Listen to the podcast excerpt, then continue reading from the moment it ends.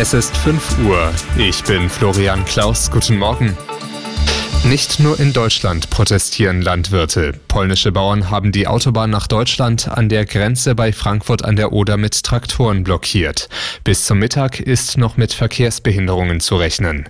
Die Agrarministerinnen und Minister der EU sprechen heute in Brüssel über die Proteste. Es soll auch um mögliche Entlastungen für die Landwirtschaft gehen.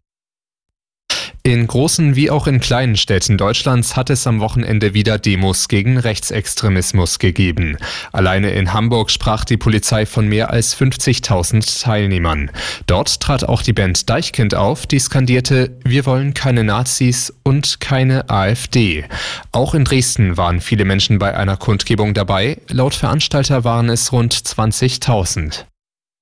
Es ist einer der großen Kritikpunkte von Zugreisenden, die schlechten Pünktlichkeitswerte der Deutschen Bahn. Besonders lange Verzögerungen von über einer Stunde seien bei den Fernzügen im vergangenen Jahr aber selten gewesen, heißt es von der Bahn.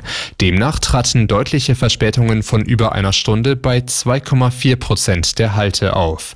Verspätungen von einer Viertelstunde oder mehr gab es bei rund 18 Prozent der Halte.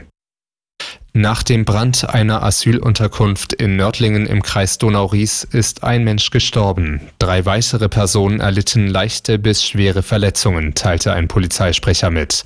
Die Unterkunft sei nicht mehr bewohnbar. Löscharbeiten dauerten am Abend noch an.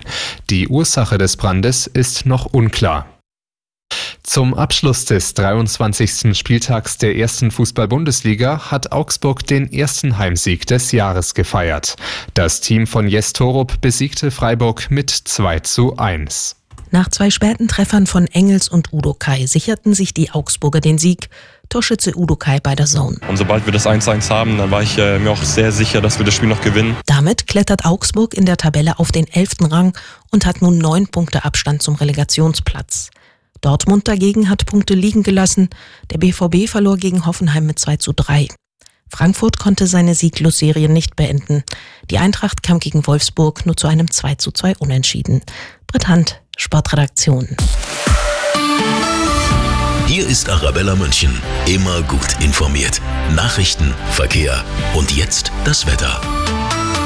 Nach dem frühlingshaften Wochenende ist heute Morgen örtlich tatsächlich Kratzen oh ja. angesagt. Das mit einem Plan ein paar Minuten mehr könnte es dauern. Es ist nämlich oft Minusgrade unterwegs. In Holzkirchen zum Beispiel im Landkreis Miesbach, da hat es gerade minus ein Grad. Genauso bei uns in der Stadt am Stachus und auch bei Ihnen in Unterhaching minus ein Grad aktuell.